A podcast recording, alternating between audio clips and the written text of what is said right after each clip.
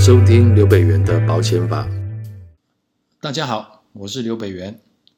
最近民法修正草案有关于赡养费的部分，啊，在行政院会通过了，马上就要进入立法的程序了。呃，这件事情呢，让我想起来两个月前，嗯、大概呃，我们可以在报章杂志上看到有一个服装品牌叫伊蕾哦。呃，他有一些店面，应该大家在逛街的时候可能会看过哈。伊蕾名店的董座夫妻婚变哦，呃，判决赔偿的一个新闻哦。呃，法院判决这个董事长哦要给太太五千万，哇塞，五千万啊、不晓得大家有没有注意到啊？哈，那其实呃呃，我的读书会呃前两天也有分享了最新的赡养费的修正的法案哦。小编在课后就来跟我说，他觉得哇，修正后变得很合理，很合理了。啊，但是但是，哎，他觉得有一件事情他看得不舒服。好，那他不舒服的点在哪里呢？他说，为什么赡养费的给付程度呢？是要看被赡养者的需求状况来衡量哦。嗯，小编觉得说这个对女性是很不公平的。女性在家里面的照顾的付出，甚至于高于男生非常多，而且女生本来可能在外面的薪资也不比男生少，甚至于更好。但是因为环境的因素，可能辞掉工作了，那结果付出了很多，这忽然的婚变，那这时候如果说赡养费只能给这个叫做需求，生活上的需求，那不就是一个月一两万块的事情吗？那女生是不是很不公平？对女生来讲，是不是会这样？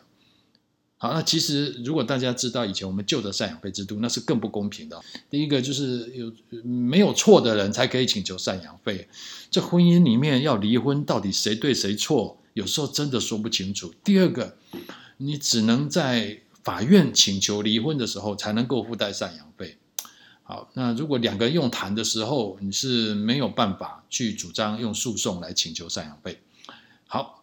那当然，我们现在改了，改了合理多了哈。就说我们目前呃新的制度，针对赡养费的状况，不需要有什么对错的问题，就只要是离婚、生活陷于困难就可以请求了。好，那只是说请求的幅度啊多少的问题，这样好。所以我们小编真的呃义愤填膺啊，就跟我讲说一定要来呃做今天这个专辑啊。那如果呃赡养费如果在离婚的时候，协议的时候，如果没有办法谈到一个合理的数字，甚至于满意的数字，那是不是又要交给法院来判决了？那法院判决到底要怎么处理？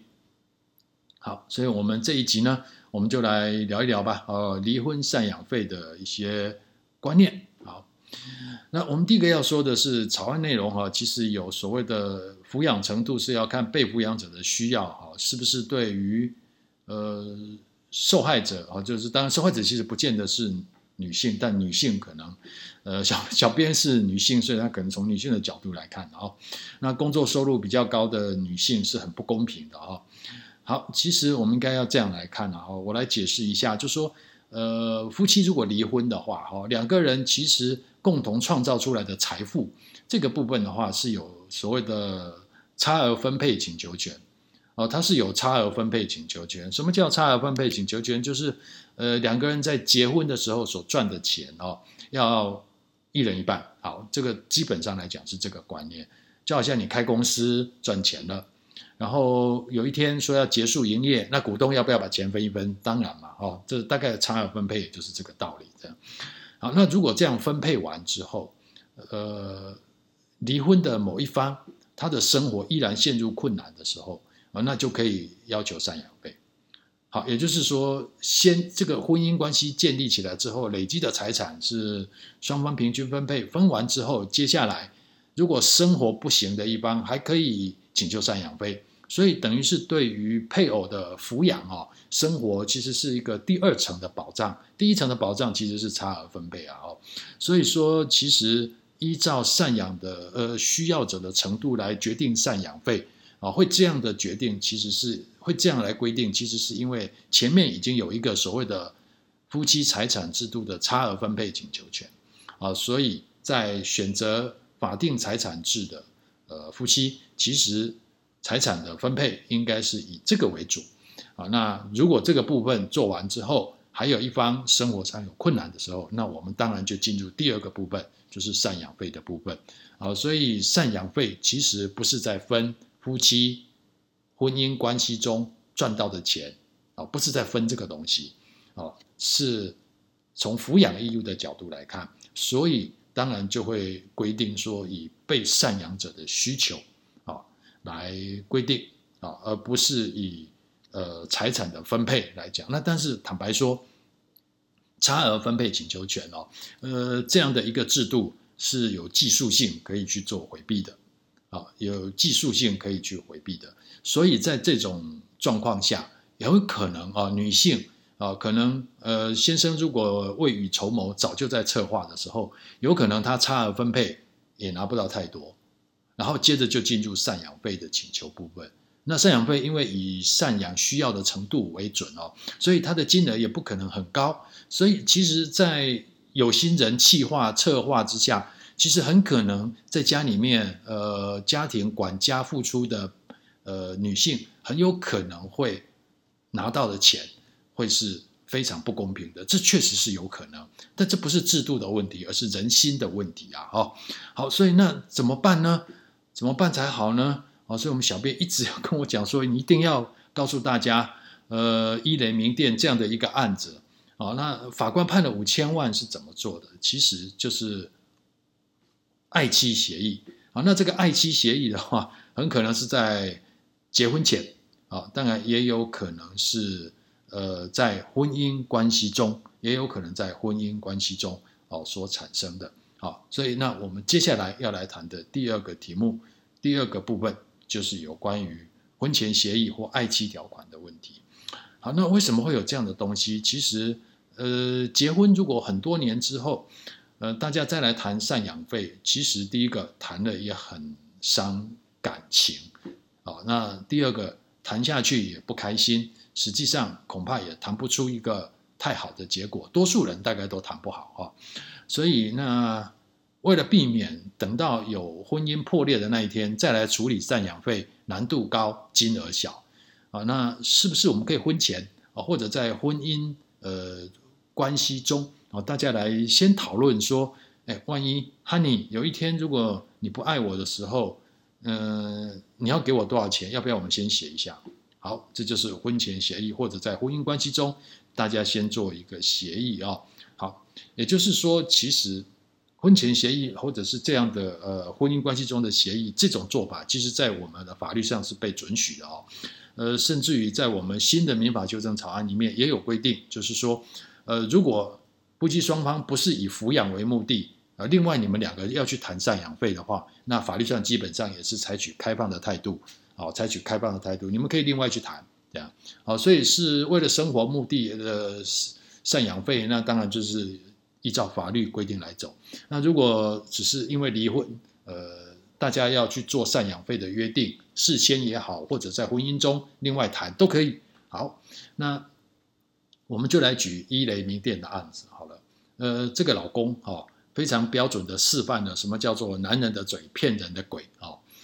呃，我要特别讲哦，这个是小编写的哈、哦，是小编讲的哦，不代表我哈、哦，不代表我这样，好像我的嘴就还蛮好，OK 的哈、哦。好，那。这个伊雷明店的创办人啊，哈，因为多次的外遇啊，那每一次被老婆抓到就忏悔，那但是忏悔之后又会再犯，那一犯再犯，最后创办人就呃受不了，决定要离婚了。然后她要离婚的时候，就拿出十七年前她老公啊曾经写过，在某一次外遇的时候请求原谅写的爱家承诺书，说保证爱这个家，感情不再出轨。如有违言，同意支付财产二分之一做赡养费，孩子监护权归妻所有。好，有这样的一个所谓的爱家承诺书，所以后来离婚的时候，太太就拿出来哈，要求法官判决，依照这个协议书，好，先拿五千万出来，这样。好，那你想想看，这么大一个数字。男方怎么可能乖乖就范，只好上法院了哦。呃，男方还说：“哎，这个东西其实不是真的啦，我当时不是这样这个意思。那个叫做爱情宣言，不叫法律条文哈，所以不能拿爱情宣言来请求，哦，不能来法官这边去请求我过去所做的爱情宣言这样。好，所以注意了哈，男生真的很会变，这叫爱情宣言，不叫契约法律条文，所以不能请求。好，那法官听了话，觉得说，哇靠，这样也能说啊？所以认为是一个狡辩，所以在地方法院就判决说五千万。好，那当然这个案件还可以上诉。哎，你看的是不是觉得说，哇靠，这个法官真的很解气啊、哦？这样子判，这样好。那所以其实这样的判决，其实我们虽然看了以后是好像一个在看八卦新闻、看热闹，但从这边我们就学习到一个观念，就是说，其实，呃，如果您担心在未来的婚姻关系中，或者是呃在婚姻存续中，哦，如果将来哦真的碰到感情不睦，想要离婚，其实有时候现在也没什么理由，就是觉得我不爱你了，就这样。然后大家就想说，那是不是我们画一个终点，结束于这段婚姻关系？因为现在离婚率实在太高了哦。好，OK，那等到那时候来谈，真的赡养费真的是很难谈了哈。所以不如是不是在婚前协议，结婚前大家就先谈好，如果万一有那么一天的时候，我们怎么处理？大家分手起来，第一个公平，第二个可以和平的分手，也不需要上法院啊，因为有这样的一个协议内容。呃，双方都必须要遵守。好，所以心中有爱，哦，不代表不能够去谈。万一有一天没爱的时候，该怎么处理？我认为这样的一个做法，其实也可以促进大家和平分手。哦，不要日后因为情感上的改变啊，上了法院，这一打官司好多年。那大家也知道，上了法院之后，大家的话。就失去了控制，互相的伤害或攻击的话，以前我当律师的时候，实在是看太多了哈。那何苦这样呢？与其到了那一天，大家再到法院去恶言相向，为什么我们不能在很爱的时候，我们替对方着想？大家想一想，如果有一天我们必须说再见，这个再见的方式怎么说？说起来。是不是大家都会听得能接受？好了，好，所以今天我们的主题啊，就是要提醒大家啊，如果在赡养费现在有未来有民法要修正了哈，但是民法所修正的赡养费指的就是为了要呃维持基本生活而已啊。如果说还要再进一步的话，你可能就需要透过约定来做。那要约定的话，那与其到破裂再谈，不如婚前。好，婚前就谈，好，这个是比较好的。好，所以我们来总结一下，虽然谈钱很俗气啊，哈，但有时候为了要分手之后的生活，却又不得不去谈钱这件事情啊。那这件事情有没有必要谈呢？未来的事谁也说不准。现在的你侬我侬，未来十年后、五年后，也许会有另外一个天上掉下来的礼物。去介入这段婚姻关系，好，所以要不要协议赡养费、约定爱家条款是一种选择啊。不管怎么说，这对于长期没有收入的呃持家的妇女来说，哦，真的是可以作为未来一个真的不能再走下去的保护伞。好，那当然了，对于有经济能力的一方啦，哦，也是作为惩罚对于婚姻不忠的另外一方的一个方式啊。那我想，呃，今天我们的课程啊就到这里。你的想法怎么样呢？啊，赡养费你有什么看法？啊，欢迎你来跟我们留言。你对民法的新修正，你有没有什么想法？啊，那对于婚前协议，呃，你的看法如何？啊，那我们的今天节目就到这里了，谢谢你的收听，我们下次再见，拜拜。